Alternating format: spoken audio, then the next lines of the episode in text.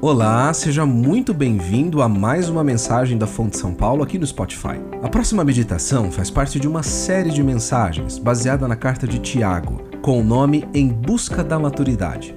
Você segue a gente no Instagram? Esse é o meio ideal para que você conheça a nossa comunidade e fique por dentro da programação e de tudo que acontece por aqui. Então, antes de começar, procure agora mesmo pela Fonte São Paulo e siga o nosso perfil. Não se esqueça que você também pode acompanhar esta e outras mensagens pelo nosso canal no YouTube. Agora, sem mais delongas, vamos para a mensagem. Fonte São Paulo, inspirando transformação pelo Evangelho.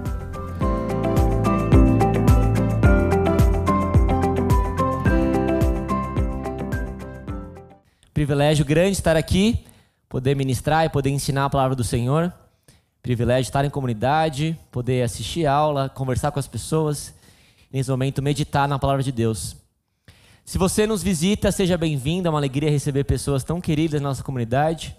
Você assiste a gente online também. Venha fazer uma visita, vem aqui. Estamos no Novo Hotel Morumbi às 11 horas do domingo. Se você é de casa também, seja bem-vindo. Sempre bom poder reencontrar pessoas, ver pessoas crescendo, evoluindo, poder compartilhar semanas, poder discutir, conversar coisas diferentes. Então, é uma alegria muito grande estar com vocês em comunidade mais um domingo o dia favorito da semana. Não somente porque é final de semana, mas que a gente pode vir celebrar e cantar ao Senhor. Esse mês, ou esses últimos dias, nós temos estudado sobre a carta de Tiago. Temos dedicado verso a verso sobre o que esse autor quer nos ensinar.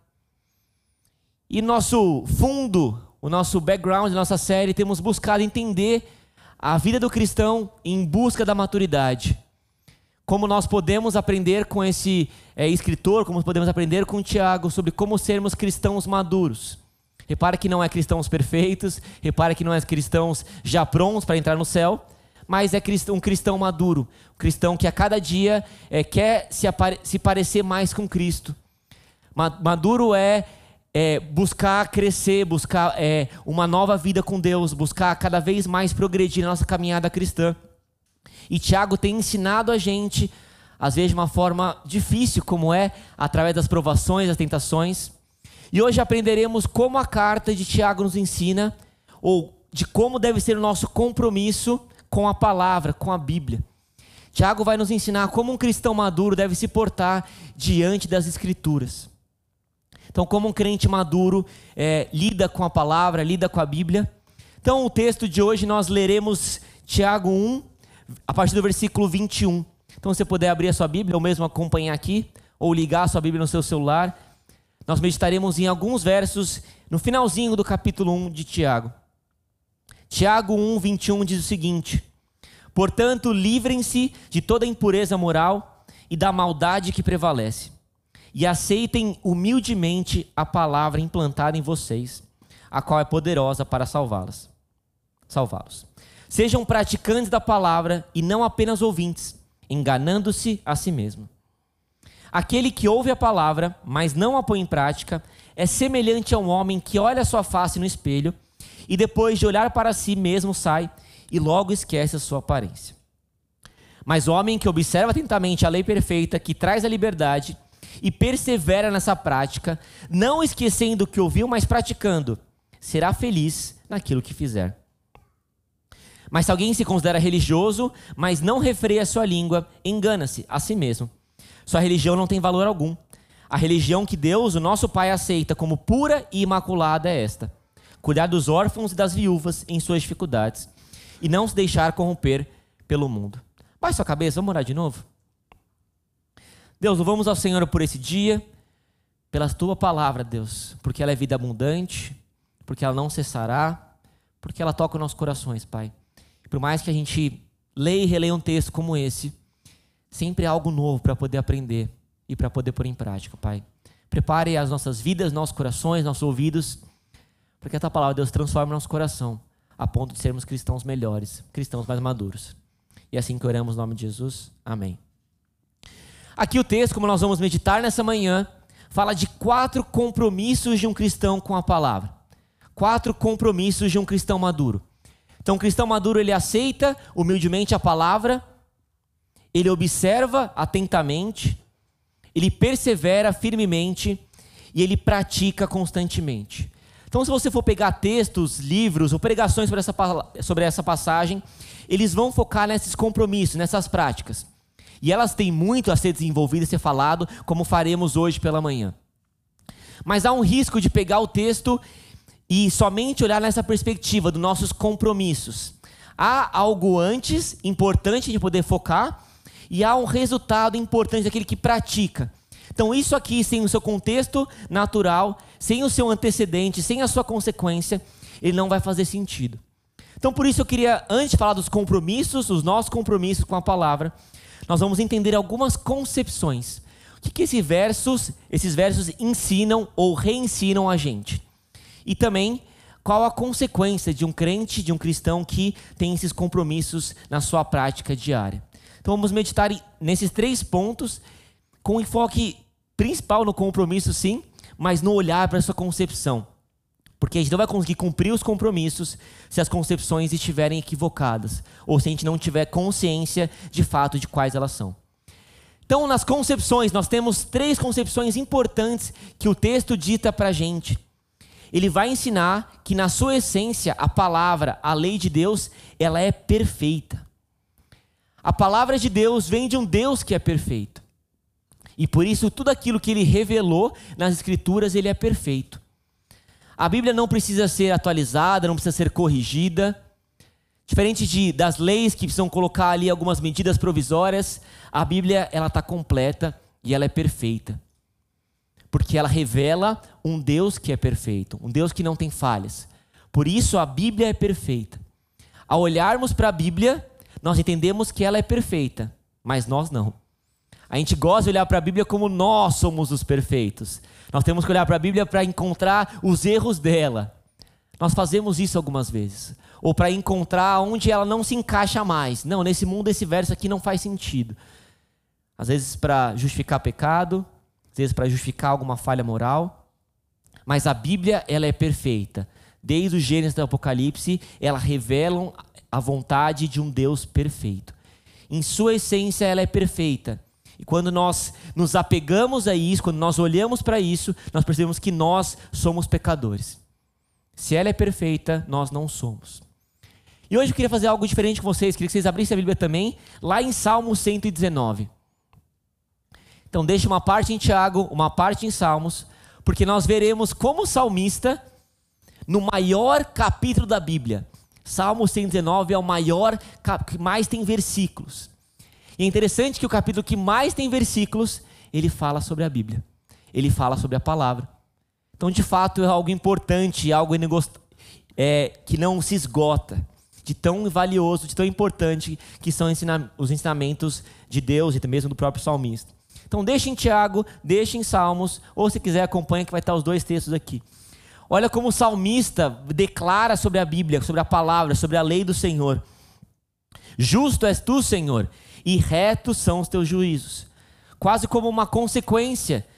Se o Senhor é justo, se o Senhor é perfeito, logo os teus ensinos, os teus juízos, a sua palavra, ela é perfeita. Então, essa primeira concepção importante, antes de entrarmos nos compromissos, é que a palavra é perfeita. E quando a palavra é perfeita, a gente percebe que nós não somos. Mas tem outra concepção importante que o texto ensina para a gente nessa passagem. Olha o finalzinho do versículo 21. A qual é poderosa para salvá-las. A palavra do Senhor, ela é poderosa para trazer salvação. Não porque ela é mística, não porque é, ela contém elementos salvíficos, mas ela, porque ela contém a figura de uma pessoa. Porque ela fala exclusivamente, ela fala de forma mais centralizada na figura de uma pessoa que é Cristo que é aquele que nos garante a salvação. Não é ler a Bíblia que a gente é salvo, não é praticar a Bíblia, as Escrituras que nós somos salvos, mas porque ela aponta para Jesus Cristo e Ele é capaz de nos salvar. É através da Bíblia que nós conhecemos sobre Cristo. E de novo, desde o Gênesis até o Apocalipse, a Bíblia aponta sobre Cristo. Quando Deus tirou o povo do Egito, quando Deus tirou da escravidão do Egito, era um sinal do que Cristo faria e nos libertaria da escravidão do pecado. Quando Deus, quando ofereceu o sacrifício ali para Isaac, no lugar de Isaac, Ele estava ensinando que aquele sacrifício, aquele cordeiro perfeito, sem máculas, era Jesus Cristo. A Bíblia inteira aponta para Jesus Cristo e para a obra que ele faria. Por isso, ela é poderosa para salvar, porque ela oferece Cristo, ela nos ensina sobre Cristo. E aqui de novo mexe com a gente, porque nós não somos capazes de nos salvar. Mesmo tentando praticar por completo, mesmo tentando se esforçar, mesmo gastando 24 horas lendo a Bíblia, se é que isso é possível, nós não somos capazes de nos salvar. Mas a Bíblia aponta um Salvador. E olha como o salmista, lá no Salmo 119 de novo, revela: Venham sobre mim também as tuas misericórdias, Senhor, e a tua salvação segundo a tua palavra.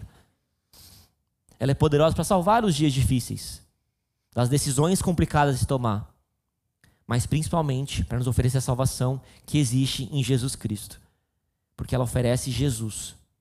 Ela oferece salvação. A cruz de Cristo está lá, não somente nos evangelhos, mas por cada página das Escrituras. Então, não somente ela é perfeita porque vem de um Deus perfeito, ela é poderosa salvar porque ela revela Cristo. E por fim, a terceira concepção importante, cabe a gente refletir, é que ela oferece liberdade. Mas o homem que observa atentamente a lei perfeita que traz a liberdade. Parece contraditório, né? Uma lei trazer liberdade. Mas essa concepção é importante. Porque quando muitos olham para a Bíblia, acham que é um bando de lei, um bando de mandamento que é deixar o crente preso, amarrado, não pode aquilo, não pode isso. Não, a lei perfeita ela traz liberdade, porque não somente ela nos mostra que nós é, não somos salvos por praticá-la, mas porque ela nos liberta do nosso pecado, porque ela oferece o Deus perfeito que nos ensina sobre como devemos agir, o que devemos fazer. Obedecer à lei do Senhor é trazer liberdade. A prática do pecado é a escravidão. A lei perfeita traz liberdade, faz a gente viver o plano que Deus designou para a gente. Obedecer não é um fardo, obedecer não é algo difícil. É obedecer algo que traz liberdade. Viver o caminho do Senhor, viver aquilo que Ele ensinou para a gente, é viver uma vida mais livre. A lei que Ele deu desde o começo, de novo, até o final da Bíblia, cada prática, cada ensinamento é para trazer liberdade. Porque quanto mais próximo de Cristo, Quanto mais andarmos naquilo que Deus designou para a gente andasse, mais livre nós somos. Olha que interessante, de novo, Salmo 119, versículo 45. Andarei em verdadeira liberdade, pois tenho buscado os teus preceitos. Existem liberdades das mais diversas, o mundo prega liberdade. Mas olha que interessante salmista. Andarei em verdadeira liberdade. Somente a palavra de Deus pode fornecer a liberdade verdadeira, a liberdade que de fato nós precisamos. Essas três concepções, elas são importantes. Antes da gente observar, meditar e praticar, precisamos ter isso inculcado na nossa mente. Olha que interessante o que Joel Bick no seu livro diz. A verdadeira liberdade consiste na espontânea grata e jubilosa obediência que corre, que ocorre e rende, que o cristão rende a Deus e a Cristo. Ela é espontânea, ela é grata, ela é jubilosa. A liberdade que nós oferecemos nos nossos feitos para Cristo. Essas concepções são importantes porque ela mexe com o nosso intelecto, com a nossa concepção, com a nossa mente. Mas ela traz um resultado para o nosso coração. Quando o salmista medita nisso, medita nessa lei perfeita, nesse Deus perfeito, nessa lei que traz a salvação, olha como ele conclui: Ó, oh, como eu amo a tua lei! Quão doces são as tuas palavras ao meu paladar, mais doces do que o mel. Ela mexe com a nossa cabeça, mas mexe com o nosso coração. Se a gente entende que ela é perfeita e revela a Cristo, mexe a forma como a gente olha para ela. O salmista ama a palavra de Deus. Ela é doce, ela vale mais que o ouro. Mais gostosa que Nutella, que brigadeiro. Mais doce que o mel. O salmista compreendia isso. E se a gente tem esse resultado, se o crente maduro tem esse prazer na palavra, vai ser menos difícil, vai ser mais agradável meditar, observar e praticar. Se você busca ser um crente melhor, um crente maduro, ame a palavra. Ame o que Cristo fez, o que Deus se ofereceu. Deus escolheu uma forma humana para falar com a gente. Ele usou os profetas, usou sinais, usou o próprio Cristo, mas hoje ele usa a palavra dele, a língua escrita, para falar com a gente. E assim como o salmista, nós devemos amar essa palavra. Essas três concepções que vão refletir um coração que ama a palavra, a partir dessas concepções, nós podemos de fato agora entrar nos compromissos.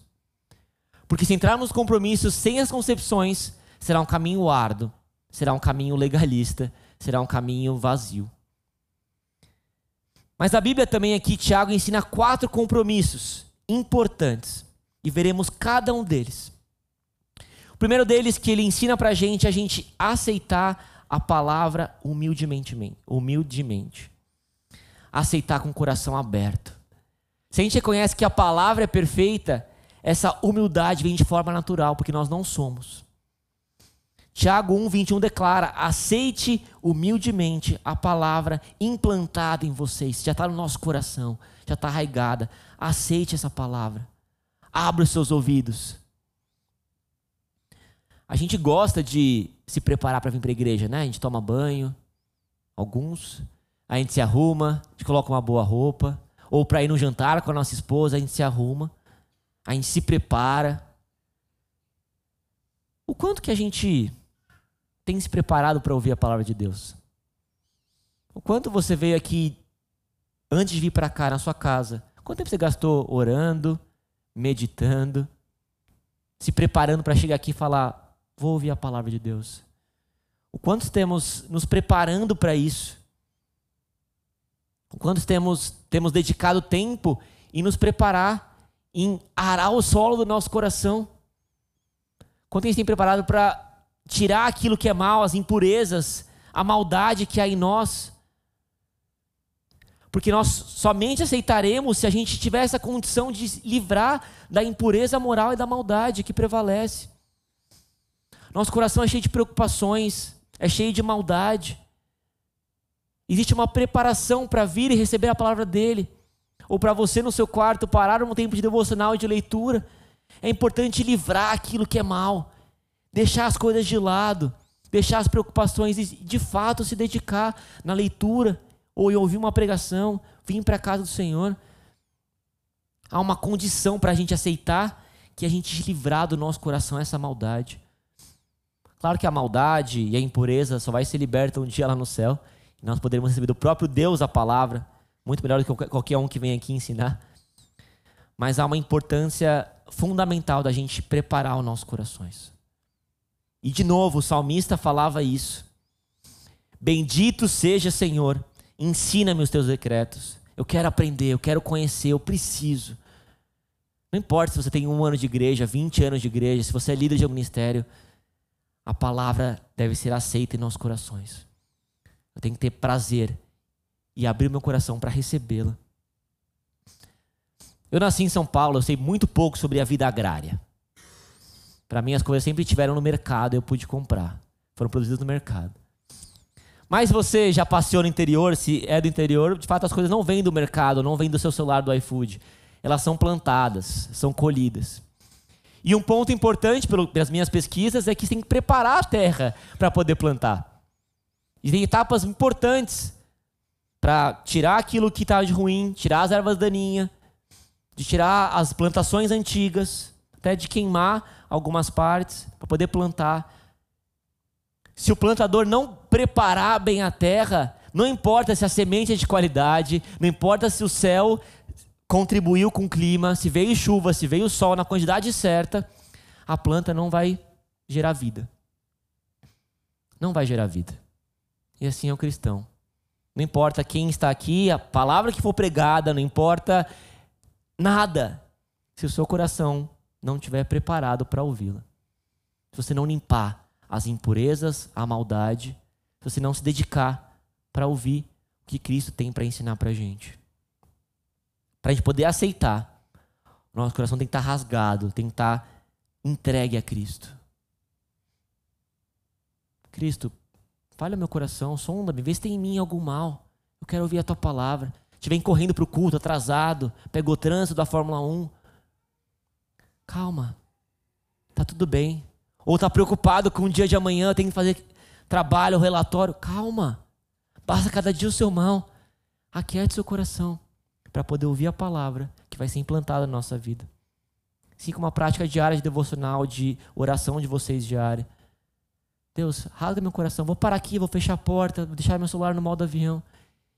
Para eu poder aceitar essa palavra. Eu preciso estar distraído das impurezas, das distrações desse mundo. Esse é o primeiro ponto, a gente aceitar essa palavra. Entender que nós não somos perfeitos. Que a palavra deve moldar o nosso coração. E não o nosso coração mudar a palavra. Nós temos que se deparar com ela e buscar caminhar ao lado dela. O segundo ponto, após aceitar, é observar atentamente essa palavra. Tiago 1, 23, 24 vai, vai trazer o paralelo, a comparação, a metáfora do homem que se olha no espelho. Existe aqui uma diferença muito grande entre você olhar e você enxergar, de você ver e você observar. É o mesmo exemplo de você em casa, quando você abre a geladeira e fala: cadê o requeijão? Você é homem, cadê o requeijão? Tá lá na sua frente, mas você não está enxergando o requeijão. O que, que você faz com a sua esposa? Amor, onde está o requeijão? Ela vai lá, mostra que está na sua frente. Homens, nós somos o ver, o olhar. Mulheres, vocês são o observar, o enxergar. Olhar é somente perceber, é uma cadeira. Tá bom, tem talvez quatro pés. Mas observar é olhar, nossa, a cor dela, a textura dela, como ela é feita. Isso é uma diferença muito grande entre olhar e observar. E é observar atento. É observar conectado, observar que de fato foca naquilo que a gente está estudando e olhando. Nossa geração é das multitarefas. Eu faço um bilhão de coisas ao mesmo tempo. Mesmo tempo que eu leio a Bíblia, eu estou ouvindo alguma coisa, eu estou com um compromisso de trabalho, estou no meio de uma reunião. Aqui não, a gente observar, a gente olhar atentamente. O homem que observa atentamente a lei perfeita que traz liberdade. é pegar o texto e ler. E ler os versículos. Mais do que ler um capítulo inteiro, é parar para ler um versículo. Perceber ali as palavras, os imperativos, os indicativos, as conjunções. É parar para olhar que, que isso quer me ensinar, quer falar ao meu coração. Quais lições tem essa palavra, essa passagem. A nossa postura tem que ser de parar e observar a Bíblia. A gente não pode ler a Bíblia como a gente é, ler qualquer outra coisa. A gente não pode ter a mesma postura quando a gente para para assistir uma série. Não, tem que ser algo ativo. Tem que ser algo presente. Tem que ser uma observação completa. Ou o mais completa possível. E o salmista sabia disso. O salmista reconhecia isso. Ele tinha ele como exemplo. Meditarei nos teus preceitos e darei atenção às tuas verdades. Ele dava atenção ele conectava, ele parava para meditar, para orar, para ler a palavra. Ele entendia que aquilo era valioso, que aquilo traria resultado no seu coração. Por isso que ele parava e dava atenção. Ele deixava o celular, deixava as preocupações do reino, os desafios que ele tinha pela frente. E olha que Davi tinha muitas preocupações. Ele era rei.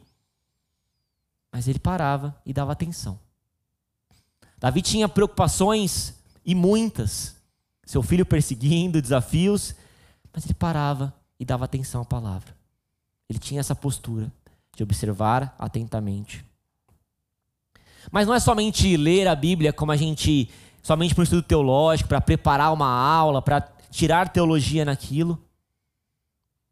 Olha o que ele fala no versículo 59. Refleti em meus caminhos. Eu tenho que olhar para a Bíblia assim como alguém olha para um espelho para refletir os nossos caminhos, que geralmente são maus. Refletir em meus maus caminhos, eu acrescentaria aqui. Eu tenho que olhar para a Bíblia e não olhar nossa, esse versículo faria muito bem para o meu amigo aqui. Nossa, versículo fala bastante com o meu pai, com a minha esposa. Não, é olhar e falar, não, esse versículo fala comigo. Eu preciso ser mais humilde, preciso ser mais obediente, preciso ser mais respeitoso. Refletir em meus caminhos. Eu tenho que olhar para a Bíblia e olhar para o meu coração. E não o contrário. Preciso olhar para a Bíblia e perceber aonde eu tenho errado, aonde eu tenho falhado, qual verdade eu preciso me apegar mais. E salmista acreditava, salmista vivia isso. E cabe aqui a nossa prática de observar atentamente. Talvez você já faça hora silenciosa, você já lê a Bíblia. Mas quando você tem gastado de fato o tempo em meditar, em parar, em registrar? Eu lembro de pegar alguns cadernos meus de devocional quando eu tinha 7, 8 anos. E ver as coisas que eu escrevia lá. É engraçado. É engraçado, mas, pô, que legal, desde pequeno eu aprendi isso. E eu olho para mim, nossa, algumas coisas, ah, coisas eu até perdi. Com oito anos eu colocava lá o que eu tinha aprendido daquela mensagem. O que eu tinha que mudar. Mesmo sem entender às vezes os versos, até um pouco sem contexto naquela época. Mas o quanto a gente tem refletido como, aquela, como a palavra que estamos ouvindo reflete em nós, nos nossos próprios caminhos.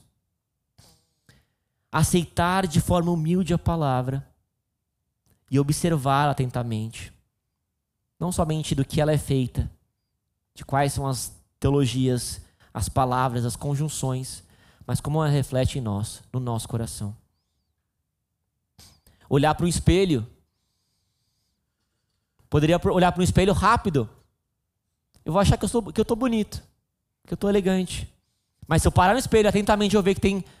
Não fiz muito bem a barba. Tem uma parte da roupa que não está muito legal.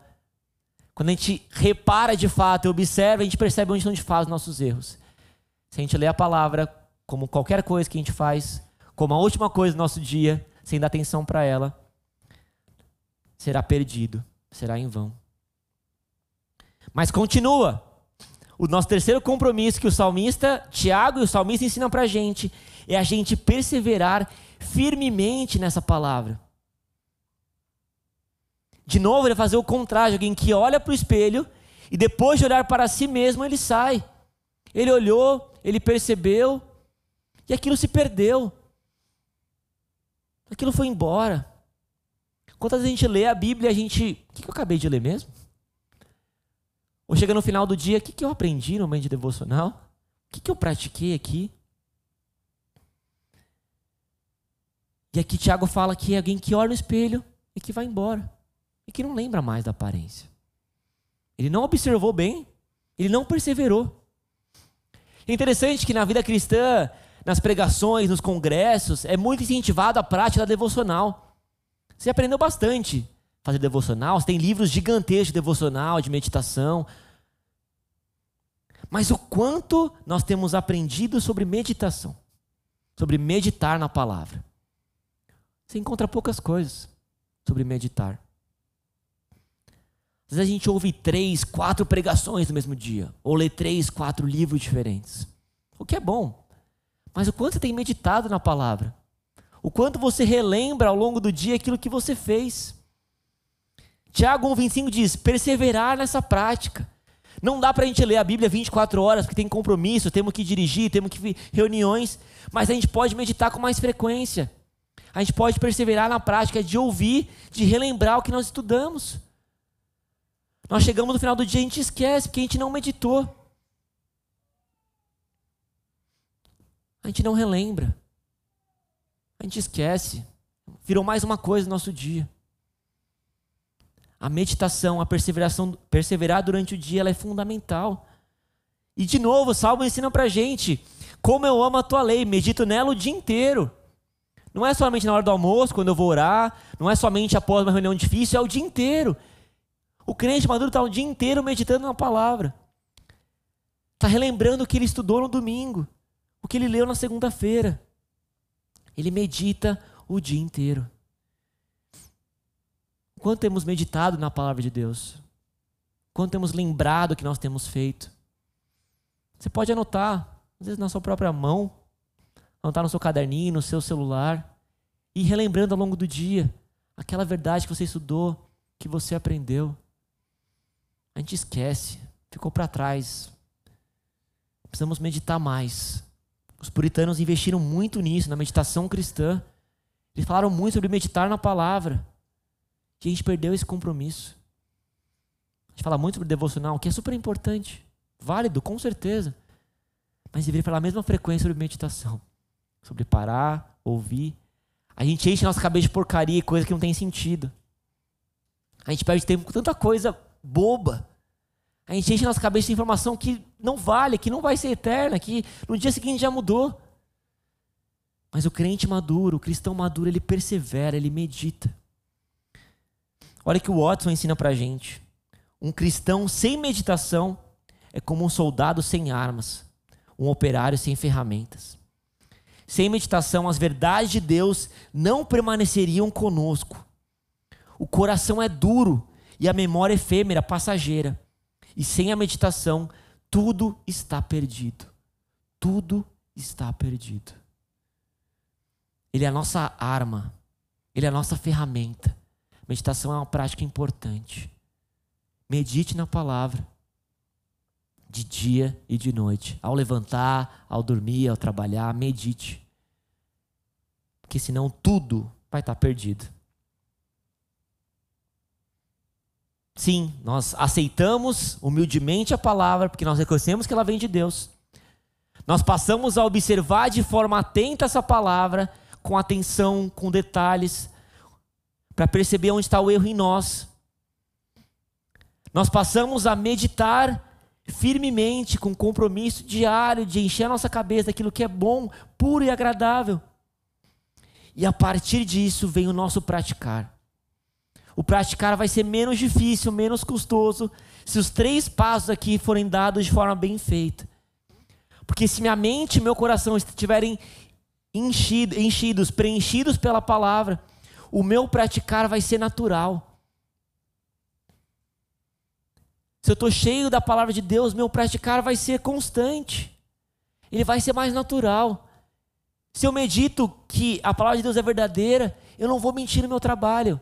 Ou vai ser mais difícil eu mentir no meu trabalho. Se eu entendo, se eu medito sobre o amor de Deus, eu vou tratar os outros com mais amor, vou ser mais paciente o praticar constante. E muitos crentes investem tempo e energia no praticar, e sim é importante. Mas esqueceram os três passos. E aí vai ser mais custoso, vai ser mais gastante, vai ser mais. Os resultados não vão ser tão efetivos. Os três passos são as, a garantia, ou ajudam a gente nosso praticar.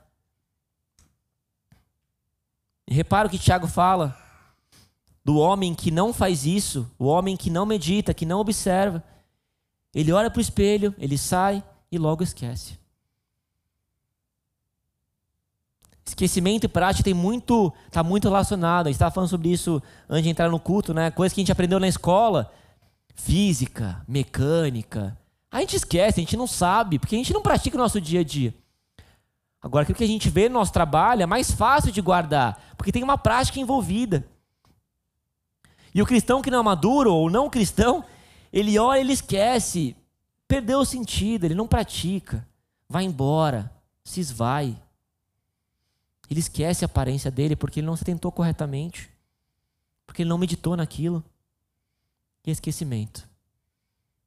Quantas vezes nós ouvimos palavras no domingo, nós lemos a Bíblia e aquilo perdeu o sentido. E aquilo foi embora. Mas Tiago traz o, ponto, o contraponto pratica. Esquecimento e prática. Um crente maduro, ele pratica a palavra.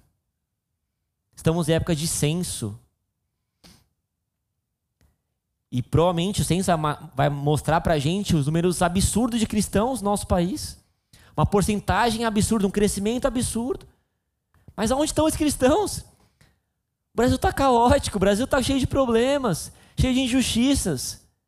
Aonde está o cristão que pratica? Um quarto da população, ou até mais, é cristão. Aonde está essa prática? Onde está a mudança no nosso país? Um crente verdadeiro, ele pratica o que ele, o que ele estudou, o que ele observou. Ele foi transformado pela palavra. Pelos frutos vos conhecereis, diz, diz Jesus, diz a palavra de Deus. O crente, ele coloca em prática, ele muda. Claro que o pecado é uma luta constante. Claro que é um desafio, tem coisas que a gente tem que mortificar nossa carne todos os dias. Mas o crente pratica. O crente busca praticar. Ele vai falhar e graças a Deus perdoa a gente por nossos pecados. E dá cada vez mais novas chances para a gente. Mas o crente traz a teologia, traz a vida, traz o domingo em prática. Na segunda, na terça, no sábado, em casa, fora do trabalho, no campo de futebol, no estádio, no trânsito. O crente pratica, ele pratica a palavra. Ele recebeu bem, ele meditou, ele observou, ele pratica. De novo, o salmista ensina para gente obedecerei constantemente a tua lei. É fácil obede obedecer no domingo. Essa é da igreja, gente, no trânsito fecha a gente, a gente não reclama, a gente não xinga. Ou a gente vai para casa, a gente abraça nossa esposa, a gente fala como a gente ama. Mas aqui é observar constante, não somente no domingo, todos os outros dias. E um compromisso aqui de Davi: obedecerei. Ele tem esse compromisso, eu quero obedecer cada dia daqui até a eternidade. Eu quero cumprir a sua palavra. Eu quero obedecer a tua lei para tudo sempre. Ele faz quase uma oração: Deus, eu obedecerei, eu quero obedecer, eu quero seguir. Me ajuda. Versículo 60. Eu me apressarei e não hesitarei em obedecer os teus mandamentos. Nosso bem mais valioso é a palavra e a nossa prática diante dela o quanto temos praticado a palavra de Deus, o quanto ela é viva em nosso coração, o quanto o seu estudar, o seu meditar tem refletido em sermos cristãos melhores. Medite nessa verdade hoje. Busque ser um praticante constante em diversas áreas, em diversos dias da semana. E o versículo 26, talvez um dos mais conhecidos da Bíblia, ele vai falar de três áreas. De três áreas desse praticar. Então, se alguém se considera religioso, mas não refreia a sua língua, engana-se a si mesmo e sua religião não tem valor algum. A religião que Deus, nosso Pai, aceita como pura e imaculada é essa: cuidar dos órfãos das viúvas em suas dificuldades e não se deixar corromper pelo mundo. O capítulo 1 de Tiago ele é quase um sumário do que vai vir do que vai vir ser falado no livro ele traz pontos que vão ser retomados de, formas mais, de forma mais profunda a partir dos próximos capítulos. Então, essas três áreas, nós teremos pregações específicas sobre cada uma delas. Então, meu propósito aqui não é, é abordá-las de forma tão é, aprofundadas, porque teremos tempo para isso. Mas eu queria fazer com que a gente pudesse refletir. Por que, que será que Tiago escolheu essas três áreas? Existem muitas coisas que o cristão pode fazer, muitas. Fazer e não fazer. Existem diversas coisas. Mas ele escolheu essas três áreas: refrear a língua, cuidar dos órfãos, das viúvas, que naquela época eram os mais necessitados, que não tinham sustento, que não tinham acolhimento, e não se deixar corromper pelo mundo. Por que, que ele escolheu essas três áreas e não qualquer outra coisa? Repara Tiago 1,18. Vamos voltar um pouquinho. Olha esse versículo. Por sua decisão, ele nos gerou pela palavra da verdade, para que sejamos como os primeiros frutos de tudo que ele criou. É legal de poder pregar verso a verso, que a gente consegue ter o contexto da carta de forma mais profunda. E como um verso vai explicando outro verso. E olha que interessante esse verso. Como ele reflete um comparativo entre o Pai, Deus e o filho cristão. O pai, por sua decisão, ele nos gerou pela palavra da verdade, por sua própria vontade. Ele olha para aquele que precisa, para oferecer para aquilo que precisa algo, por vontade própria, por amor, por interesse. Por isso, cuide das órfãos das viúvas. Porque Cristo se preocupa com os necessitados, logo ele chama a gente para fazer o mesmo. O crente reflete o caráter de Deus, quem Deus é. E a Bíblia fala que Deus é o próprio que cuida dos órfãos das viúvas. Então, comparativo de se Deus é aquele que cuida, que olha, que ama, logo cabe nós amarmos. Porque nós refletimos o caráter de Deus. Mas não somente isso, ó, pela palavra da verdade. Deus tem um compromisso em falar e não mentir, em trazer palavra de vida. Por isso, refreia a língua. Por isso, cuidado com o que você fala. Porque o nosso Deus é um Deus que não há mentira, é um Deus que não há é, maledicência, que não há piada sem, é, com fundos de verdade, que vai falar maldade, que vai ferir alguém. Por isso, refreia a sua língua. E aqui não somente palavrão, somente. Mas refreia a sua língua, porque o nosso Deus tem um compromisso no falar, porque a palavra dele traz vida. E se nós queremos ser como Cristo, nós precisamos refrear a língua porque ele tem um compromisso muito grande no seu falar, porque a sua palavra é verdade. E porque ele nos fez os primeiros frutos de tudo que ele criou. Nós não fomos os primeiros em ordem na criação, mas nós fomos os mais importantes, a primazia da criação. somente nós somos feitos à imagem e semelhança de Deus. E Ele nos fez para ser, sermos santos, sermos separados desse mundo porque Ele é santo, logo sede santos. Não se corrompa com o mundo, porque Ele nos fez para sermos santos, para cumprir o seu propósito.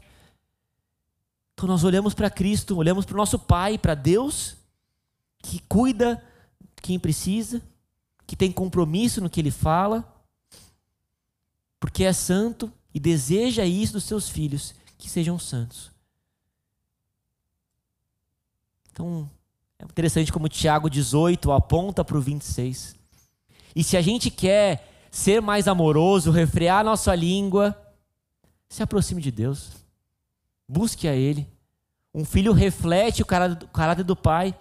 Quanto mais próximo estivermos de Deus, da Sua palavra, mais natural vai ser amar o próximo, vai ser ser paciente, vai ser perdoar, vai ser não se corromper com o mundo. Mas há outra forma de olhar esse versículo também. Porque ele fala de três áreas, fala de três áreas e de três implicações importantes. Refrear a língua não é colocar um esparadrapo na boca, não é parar de falar, não é se esforçar para falar melhor, para falar mais agradável. Refrear a língua olhar para o coração. A boca fala do que está cheio o coração. Então, se as suas palavras são mentirosas, se as suas palavras são maldosas, não olhe para sua boca primeiro, olhe para o seu coração. Um coração cheio da palavra vai refletir uma palavra cheia de amor, cheia da palavra. Um coração transformado vão ter palavras transformadoras. Refrear a língua fala com o nosso coração. Do que está cheio o nosso coração? Não se corrompa com o mundo, é falar de uma piedade, de uma prática que é particular viver de forma santa e separado desse mundo, viver longe dos pecados, longe daquilo que o mundo ensina para gente, algo que a gente pratica no nosso particular, no nosso dia a dia, nas nossas relações mais íntimas. E muitos entenderam isso e foram morar nos monastérios, foram separar do mundo, foram usar vestimentas diferentes para buscar essa santidade, para agir de forma diferente para praticar essa piedade particular. Mas nós cristãos estamos no mundo, agimos de forma diferente do mundo, mas nós amamos as pessoas desse mundo. Não é viver separado do mundo, mas é estar no mundo, viver a prática cristã e cuidar dos necessitados. Cuidar dos órfãos, das viúvas. Cuidar de quem precisa. Ou financeiramente, ou emocionalmente e principalmente espiritualmente. O mundo está perdido sem Deus. O mundo está perdido sem a palavra de Deus. Ele chama a gente para cuidar dessas pessoas. Não ONGs, não o Estado. Eles têm seu papel, mas ele chama a gente para cuidar das pessoas. Para cuidar dos mais jovens, necessitados, as viúvas. Para olhar. Tem que abandonar nosso egoísmo do olhar para a gente olhar para quem precisa. Um abraço, uma oferta, uma palavra de incentivo, uma oração. Ele chamou a gente para viver de forma santa no mundo. Mas está no mundo para amar as pessoas, assim como Cristo fez. Ele foi exemplo perfeito de alguém que não se corrompeu com o mundo, mas que estava ali com pecadores, ia em casamentos, ia em festas, celebrava, estava com crianças, estava com pecadores pesados. Ele estava lá. E criticaram ele por isso. Ele é o exemplo de alguém que não se corrompeu com o mundo, mas que cumpriu seu papel como cristão. A gente confunde as duas coisas. As duas coisas estão conectadas. Muitos vivem uma santidade vazia, separada, mas que não praticam. E muitos fazem ações, vêm, servem até aqui na igreja, doam, mas seu coração está totalmente tomado pelo pecado, pelo orgulho. Então as duas coisas caminham juntos. A nossa piedade particular e a nossa piedade pública. E temos um coração regenerado que vai ajudar a controlar a nossa língua. E a parte 3 é que tudo isso aqui produz um resultado, produz uma consequência. E aquele que não pratica, aquele que não observa, aquele que não medita, ele engana a si mesmo.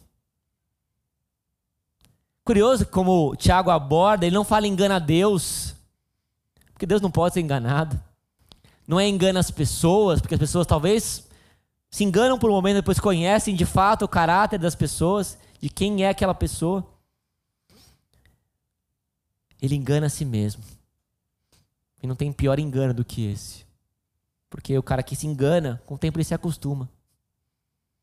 Ele esquece. Ah, isso perde o sentido. Isso aqui não, não é mais para mim. Ou não, o crente que não lê, que não está em comunidade, que não se santifica, ele fala: ah, tudo bem, essa área aqui não precisa cuidar. Ou nem olha mais seus próprios pecados. Ele se acha o perfeito, ele se acha o correto ele começa a enganar a si mesmo, porque a Bíblia fala que não é. Ele acha que ele é o mais santo. Ele acha que ele é o melhor. Ele engana a si mesmo. Não tem engano pior do que esse. Talvez ele engane as pessoas, consiga, mas enganar a si mesmo é o pior engano possível. E um pecado vai levando outro pecado. A não prática leva mais não prática ainda. E ele se engana a si mesmo. Ele acha que ele é um cristão maduro, mas ele não é. Ele está somente se enganando. Mas o crente maduro, o cristão maduro que observa a palavra, que pratica, Tiago 1,25 fala que será feliz naquilo que fizer. Será bem-aventurado. a gente estudou essa semana com jovens sobre Paulo. Paulo é exemplo claro disso, de um crente que era bem-aventurado, que era feliz no que ele fazia. Ele estava preso, estou feliz. Estou pregando, estou feliz. Estou na cadeia, eu estou escrevendo para as pessoas e estou feliz por isso. Será feliz naquilo que fizer, será próspero, será bem-aventurado.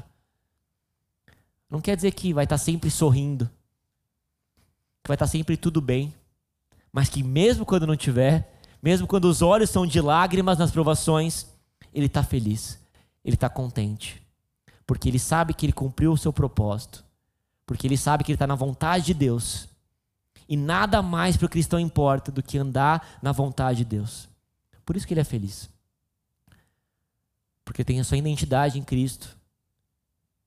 Porque ele está cumprindo seu propósito, seu papel como cristão.